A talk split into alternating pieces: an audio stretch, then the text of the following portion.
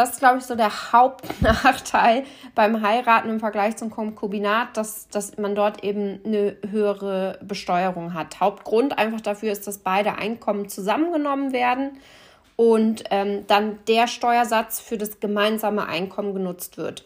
Und dass es die sogenannte Progression gibt, das heißt der Steuersatz mit den steigenden Einkommen auch steigt, führt das eben dazu, dass Ehepartner ähm, im Vergleich zu Konkubinatspartnern mehr zahlen, da die Konkubinatspaare eben individual besteuert werden. Und ähm, das führt halt eben genau dazu, dass halt in der Ehe dann entweder der Geringverdienende ähm, häufig nicht mehr arbeiten geht. Aus Emanzipationsgründen ähm, wäre es eigentlich besser, man würde individual besteuern, damit eben sich es mehr wieder lohnt, arbeiten zu gehen, ähm, beziehungsweise kein Nachteil entsteht dadurch, dass man heiratet.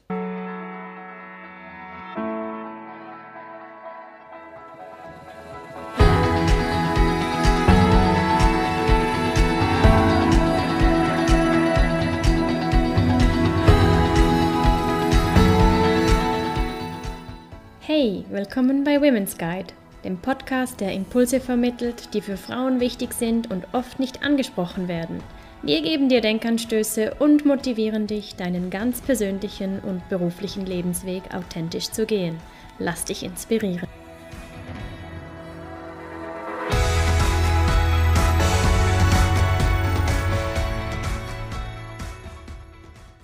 Herzlich willkommen. Schön, dass du wieder reinhörst beim Podcast Inspiring and Connecting Women. Wir sind Romina und Angela von Women's Guide. Wir machen den Februar zum Vorsorgemonat und möchten dir in der heutigen und in der nächsten Podcast-Folge zwei weitere wichtige Themen aus dem Bereich Vorsorge etwas näher bringen. Heute im ersten Teil sprechen wir über die Unterschiede zwischen der Ehe und dem Konkubinat. Viele Menschen entscheiden sich heute ja nicht mehr zu heiraten und leben im Konkubinat zusammen, mit oder auch ohne Kinder. Doch was bedeutet das genau, beziehungsweise was gilt zum Beispiel bezüglich Begünstigung aus der AHV, Pensionskasse, aus der freien Vorsorge, welche Unterschiede gibt es bei den Steuern? Was sollte man beachten, wenn man Kinder hat? Und wie sieht es zum Beispiel in der Erbsituation aus, wenn ein Paar nicht verheiratet ist? All diese Punkte und weitere werden wir heute besprechen und freuen uns riesig, Clara Kreitz, Gründerin von Finel und ausgebildete Finanzplanerin, bei uns zu Gast zu haben. Ihre Vision ist es, das Investieren zu entmythifizieren und auch Frauen einfach in Sachen Finanzen und Vorsorge zu unterstützen und ihnen das Thema näher zu bringen. Herzlich willkommen, Clara. Schön, dass du da bist. Ja, vielen lieben Dank, Angela und Romina. Ich freue mich natürlich sehr, dass ich wieder dabei sein kann bei diesem spannenden Thema. Liebe Clara, auch ein herzliches Willkommen von meiner Seite und schön, dass du wieder bei uns bist. Einige kennen dich ja schon aus der Podcast-Folge 34. Damals haben wir über die gesunden Finanzen mit dir sprechen dürfen. Aber jetzt für alle, die dich vielleicht noch nicht kennen, erzähl uns doch kurz, wer du bist und warum es dir eben ein Anliegen ist, Frauen mit Finanzen vertraut zu machen und sie dabei zu unterstützen, das Thema selbst in die Hand zu nehmen. Ja, super gerne. Ähm, also Haupt, also ich, wie gesagt, ich bin ja Gründerin von Finell. Ich mache das seit 2018 und ursprünglich ging es mir vor allen Dingen darum, ähm, damals war ich bei der Bank und habe festgestellt, dass sehr, sehr viele Frauen auch bei der Bank sich nicht mit ihren Finanzen auseinandersetzen. Und ähm, da war ich dann doch ein bisschen geschockt und habe mich da ein bisschen mehr mit dem Thema auseinandergesetzt und habe dann relativ schnell gemerkt, dass es ähm, Frauen strukturell etwas benachteiligt sind. Ähm, Stichworte wie Gender Pay Gap, mehr Teilzeitarbeit, mehr äh, Unterbrechungen in der Arbeitszeit, also Pausen von bis zu fünf Jahren. Und das führt halt dazu, dass Frauen tendenziell eine geringere Rente haben. Und dass aber gleichzeitig Frauen länger leben. Und das hat mich dazu bewegt zu sagen, hey, ich möchte einmal Aufklärung betreiben, um das Frauen auch näher zu bringen, zu sagen, hey, es ist mega wichtig, sich um das Thema zu kümmern, aber auch gleichzeitig äh, Bildung zur Verfügung zu stellen, um auch aufzuzeigen, was man denn machen kann. Und arbeite jetzt mittlerweile mit verschiedenen Formaten, ob das Einzelcoaching ist oder ein Kurs, ähm, habe meinen Blog auf der Webseite und versuche da zu verschiedenen Themen ähm, Frauen eigentlich das, das Thema ein bisschen näher zu bringen. Vielen Dank. Heute haben wir gesagt, sprechen wir über das Thema Ehe und Konkubinat und in unserer Gruppe hier vertreten wir so ziemlich alles. Angela ist verheiratet und hat ein Kind. Du, Clara, lebst im Konkubinat mit einem Kind und ich lebe im Konkubinat ohne Kind. Also haben wir wirklich das ganze Spektrum an möglichen Konstellationen. Ähm, steigen wir doch gleich ein, wo liegen die größten Unterschiede? Genau, also vielleicht starten wir mit der Ehe. In der Ehe ist ja relativ viel schon geregelt per Gesetz. Das Hauptthema dort ist das sogenannte ähm, Güterrecht, was Vermögen ähm, und auch Einkommenswerte schon quasi regelt, wie das aufgeteilt wird, zum Beispiel im Fall von einer Scheidung oder auch im Todesfall. Und, ähm, und es klärt auch sehr viele Absicherungsfälle. Also wer verheiratet ist zum Beispiel, gibt es auch eine ganz klare Regelung, was die Altersvorsorge anbetrifft. Ähm, auch, auch Thema Hinterbliebenenrente. Und ähm, das ist halt, oder auch Sorgerecht von Kindern, das sind also Punkte, die, die in, in der Ehe schon abgesichert sind, die im Konkubinatsfall eben komplett noch neu abgesichert werden müssen. Das sind so die Hauptstichpunkte. Und ich, also ich glaube, das, das Wichtigste wäre jetzt quasi durch die einzelnen durchzugehen, denn ähm, ja, das ist nur quasi so ein Umriss, welche Themen ähm, angeschnitten werden können, plus ähm, auch das Thema Steuern, das ja auch immer wieder aufpoppt, ähm, gerade beim Thema Ehe. Das hört sich ja ähm, ziemlich umfangreich an und äh, ich habe ja die einfachste Variante gewählt mit meinem Modell äh, und habe mit der Heirat schon ziemlich viel klären können. Beginnen wir doch gleich beim Güterrecht. Eben als Verheiratete weiß ich, dass wenn man jetzt nicht zusätzlich noch einen Ehevertrag abschließt, dann gilt die Errungenschaftsbeteiligung. Das ist jetzt bei mir auch der Fall. Und das heißt eigentlich, dass seit dem Zeitpunkt der Heirat alles, was wir erwirtschaften, also mein Mann und ich, uns beiden gehört. Und alles, was wir vorher in die Ehe gebracht haben, das gehört noch, äh, das, was, mir, was ich hineingebracht habe, gehört mir und was er errungen hat oder erwirtschaftet, gehört noch ihm. Dazu haben wir auch mal noch einen Podcast gemacht, um das Thema heiraten, ja oder nein, eben was es auch für Vorteile oder eben Nachteile gibt in den diversen Bereichen. Und wir verweisen dann noch auf die Show Notes, welcher Podcast das genau war. Nun aber zum Konkubinat. Eben die Ehe regelt viel. Was kann man aber eben machen, wenn jetzt zum Beispiel der Partner oder die Partnerin sehr unterschiedliche Einkommen beitragen? Ähm, weil sie vielleicht eben ein Kind haben und jemand vermehrt Hausarbeit oder Betreuungsarbeit leistet. Da kann es ja dazu kommen, dass dann Lücken im Einkommen entstehen oder eben in der Vorsorge. Wie du schon erwähnt hast, genau in der Ehe ist halt das alles geregelt, wem was ab wann gehört. Und das Gleiche gilt natürlich auch für die Vorsorge. Also du hast erwähnt, dass alles das, was während der Ehe erwirtschaftet wird, beiden gehört zu gleichen Teilen. Das gilt auch für die Vorsorge, also die AHV und die Pensionskasse und auch die 3a. All diese Vermögenswerte gehören auch dazu und die werden aufgeteilt. Das heißt, wenn man sich scheiden lässt oder im, im Todesfall ähm, wird erst diese Trennung vorgenommen, dass die Hälfte an, an die, den jeweiligen ähm, Ehepartner geht und dann erst alles das, was vorher erwirtschaftet wurde, plus die andere Hälfte in den Nachlass kommt. Das ist im Konkubinatsfall eben komplett anders, weil das nicht geregelt ist. Und das führt eben dazu, dass, dass wenn jetzt jemand mehr verdient wie der andere, dass halt hier eigentlich die Kosten in zum Beispiel was Wohnung etc. anbelangt, dass, das, dass man das fair gestalten muss. Und da hat man mehrere Möglichkeiten. Also zum Beispiel finde ich es super fair, wenn man sagt, dass, dass man Kosten abhängig vom, vom Einkommen regelt. Also dass zum Beispiel, wenn der eine doppelt so viel verdient, dass diese Person auch mehr ähm, beiträgt bezüglich der Kosten im Haushalt. Das ist aber jetzt etwas, was nicht gesetzlich geregelt ist, sondern das ist etwas, was, was man unter Partnern eigentlich ansprechen müsste. Und ähm, wenn es dann darum geht, dass man sagt, hey, wir möchten eigentlich noch einen Schritt weiter gehen und, und abgesehen von Kosten und Konten ähm, die Aufteilung machen, kann man sich überlegen, so einen genannten Konkubinatsvertrag aufzusetzen, in dem man eben solche Dinge regelt. Wem gehört was in der Wohnung? Welche Vermögenswerte gehören wem? Oder aber eben auch, dass wenn der eine oder der andere ähm, mehr Hausarbeit übernimmt, dass diese Person dafür eben entschädigt wird, zum Beispiel eben in einem Trennungsfall. Zum Thema Vorsorge ähm, haben wir gesagt, dass, dass die eigentlich genauso auch wieder im verheirateten Fall beiden gehört. Im Konkubinatsfall ist das eben nicht so. Dort habe ich die Möglichkeit, ein paar Dinge zu regeln und ein paar Dinge eben halt nicht. Also Punkt 1 wäre die gesetzliche Rente, die AHV. Dort bekomme ich im, als Konkubinatspartner oder Partnerin ähm, habe ich keinen Anspruch auf die Rente der anderen Person. Das bedeutet, dass ich auch im Todesfall ähm, keine hinterbliebenen Rente bekomme. Die würde ich im Fall von, von, von ähm, einer Ehe tatsächlich auch bekommen. Bei der Pensionskasse ist das grundsätzlich auch so. Allerdings ist es so, dass sehr viele Pensionskassen heutzutage es möglich machen, eine sogenannte Lebenspartnerrente ähm, auszuzahlen. Was bedeuten würde, dass eben im, im Fall von, von einem Tod der Konkubinatspartner oder die Konkubinatspartnerin eine hinterbliebene Rente bekommt.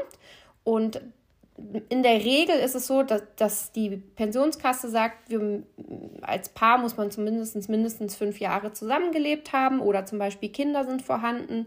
Dann qualifiziert man sich dafür und kann den anderen begünstigen. Das heißt, wenn man das machen möchte, müsste man zur Pensionskasse gehen und sagen, ich möchte meinen Partner begünstigen und dementsprechend wird es dann in dieser Pensionskasse einmal geprüft, validiert, ob das möglich ist aufgrund der Kriterien und ähm, dann wird die Person dort hinterlegt. Das gleiche kann man auch in der 3a machen. Dort kann man den Konkubinatspartner auch begünstigen.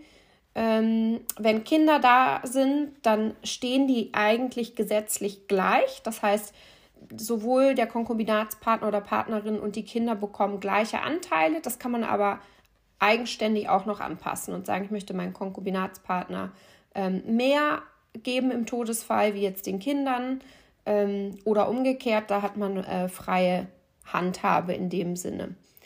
Das sind so die Hauptpunkte, die gesetzlich ähm, anders sind vom Vermögen und der Vorsorge. Das heißt, im Großen und Ganzen muss ich proaktiv das ganze Thema angehen und kann eben anders wie in der Ehe mich nicht darauf verlassen, was, was das Gesetz geregelt hat. Also wir haben es jetzt gehört, bezüglich Verteilung der Vermögenswerte ist mit der Ehe automatisch viel geregelt und man kann es aber regeln im Konkubinat, aber man muss halt einfach sich dessen bewusst sein, dass man das selber aktiv in die Hand nehmen muss. Wir haben eingangs weitere Unterschiede ähm, genannt. Ähm, zum Beispiel die Steuern. Als Ehepaar wird man in der Schweiz ja gemeinsam besteuert und man hört auch oft, dass das eine sogenannte Heiratsstrafe gibt, also dass das ähm, negative Auswirkungen hat, zum einen, weil die Steuern hochgehen und zum anderen aber auch, weil man sagt, dass es zum Teil sich gar nicht mehr lohnt, dass der Partner, der weniger arbeitet, arbeiten geht. Und da ist auch die Individualbesteuerung immer wieder ein Thema. Ist das so, wenn man im Konkubinat lebt? Wird man da individuell besteuert? Genau, also du hast da ganz viele Punkte angesprochen. Also Grund, das ist, glaube ich, so der Hauptnachteil beim Heiraten im Vergleich zum Konkubinat, dass, dass man dort eben eine höhere Besteuerung hat. Hauptgrund einfach dafür ist, dass beide Einkommen zusammengenommen werden und ähm, dann der Steuersatz für das gemeinsame Einkommen genutzt wird.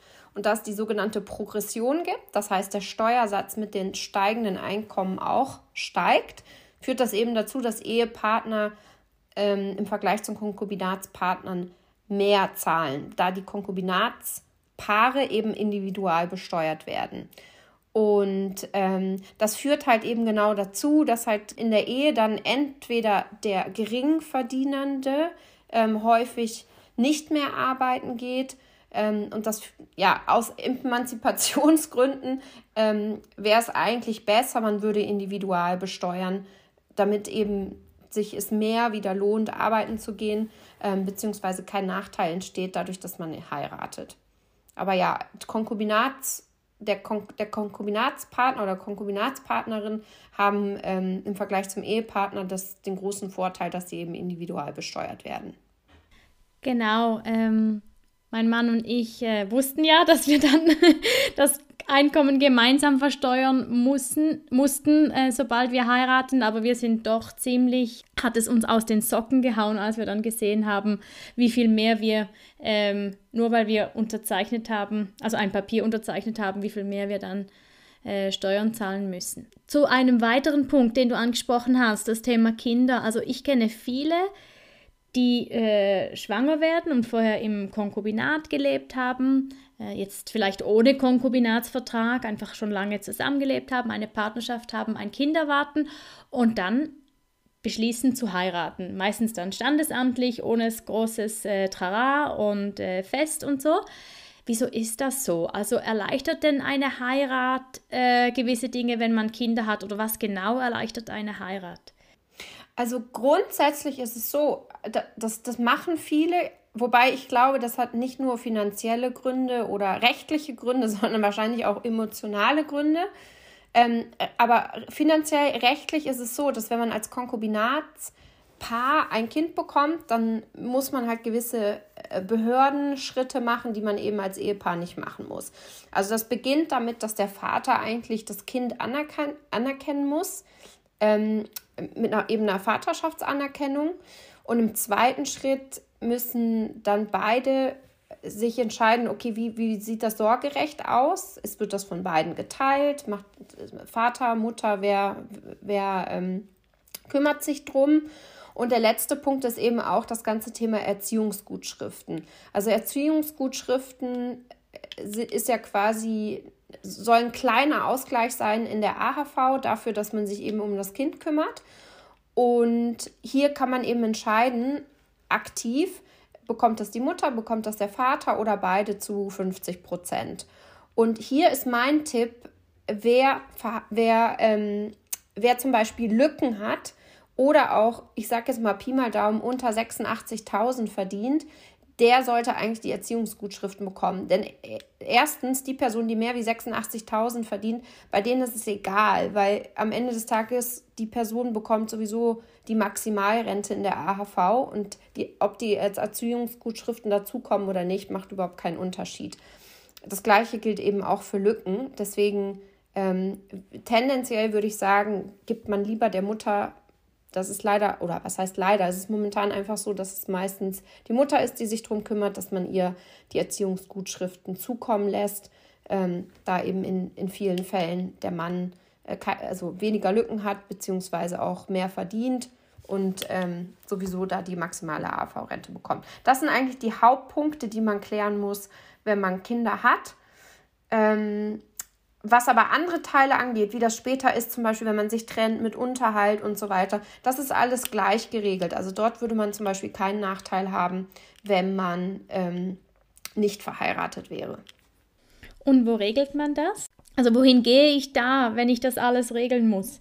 Äh, ja, das ist eine gute Frage. Dort geht man zum Zivilstandsamt und ähm, das ist eigentlich eine ganz kurze Angelegenheit. Das heißt, man bekommt da den, den Wisch vorgelegt für die Vaterschaftsanerkennung, für ähm, das Sorgerecht wie auch die Erziehungsgutschriften.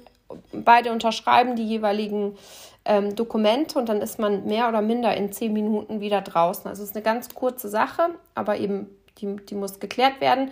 Gewisse Sachen kann man vor der Geburt schon klären, wie zum Beispiel die Vaterschaftsanerkennung. Die anderen Dinge müsste man dann im Nachgang ähm, entsprechend klären. Super, dann kommen wir noch zum letzten Hauptunterschied, den du eingangs genannt hast, äh, bezüglich des Erbrechts. Bei verheirateten Paaren kommt beim Tod des einen Ehepartners oder der Ehepartnerin ja nicht nur das Erbrecht, sondern eben auch das Güterrecht zum Tragen. Und im Konkubinat gibt es dieses Güterrecht ja so nicht. Was bedeutet das genau? Also das bedeutet folgendes, als Ehepartner ist es ja so, dass ähm, in, innerhalb der Ehe habe ich diese sogenannte Errungenschaftsbeteiligung. Das heißt, alles, was in der Ehe erwirtschaftet wird, gehört beiden zu gleichen Teilen. Und das bedeutet dann im Todesfall, dass es erst eine sogenannte güterrechtliche Auseinandersetzung gibt. Das heißt, alles, was beiden gehört, wird hälftig aufgeteilt und der überlebende Partner bekommt 50 Prozent von diesem Anteil, die anderen 50 Prozent gehen in den Nachlass, ähm, zusammen mit dem, was der Ehepartner vor der Ehe eingebracht hat, plus Erbschaften und Schenkungen. Und davon erhält dann der überlebende Ehepartner auch nochmal die Hälfte. Je nachdem sind noch Kinder da oder nicht, aber prinzipiell. Das ist im Konkubinatsfall ganz anders. Erstens habe ich kein Güterrecht. Das heißt, ich habe auch keinen Anspruch auf das gemeinsame Vermögen und dem, also und auch nicht auf die Hälfte dann davon. Und im Nachlass ist es auch nicht geregelt, wie viel mir dann ähm, zusteht. Was ich machen kann, ist, ich kann ein Testament verfassen und sagen, ich möchte meinen Konkubinatspartner begünstigen und ich möchte dem oder ihr äh, ein gewisses Vermögen ähm, dalassen. Allerdings gibt es da Einschränkungen. Also sobald Kinder da sind, ähm, momentan auch noch, wenn Eltern äh, noch leben, gibt es halt ähm, gesetzliche Regelungen, wie viel diese bekommen, inklusive Pflichtanteile. Und dementsprechend kann ich dem Konkubinatspartner auch nur limitiert Vermögen vermachen. Ähm, das ist, also das ist ein Punkt, der, der, der wichtig ist, den man sich anschauen sollte. Plus, und da sind wir dann bei der, der, der Steuer, die nachteilig dann wiederum ist, wenn ich als Ehepartner ähm, erbe aufgrund des Todes mein, meines Ehepartners, dann ist das steuerfrei. Als Konkubinatspartner ist das eben nicht so. Also das heißt, dort fallen sofort Erbschafts- bzw. Schenkungssteuern an, wenn man das Vermögen ähm, vermacht. Genau. Das ist der, der Hauptpunkt. Was man allerdings machen könnte, das, ist ein, das gilt sowohl für die Ehe als auch für den Konkubinatsfall. Man könnte zum Beispiel so eine, ähm, eine Risikolebensversicherung abschließen und sagen, ich möchte meinen ähm, meinen Partner in, in einer gewissen Form absichern, dass wenn mir was passiert, insbesondere dann, wenn ich Hauptverdiener oder Hauptverdienerin bin, dass die andere Person trotzdem einen großen Anteil abbekommt, die, die, der auch absichert, dass die Person, also der Partner dann äh, genug Geld hat, falls der andere versterben sollte. Also das ist so, ein, so eine Möglichkeit, ein bisschen drum herum zu kommen. Aber ja, dafür muss man extra eine, eine Versicherung abschließen. Spannend, äh, da gibt es ja doch einige äh, Unterschiede jetzt wirklich, ähm, die man dann auch nicht anders regeln kann oder nur beschränkt anders regeln kann.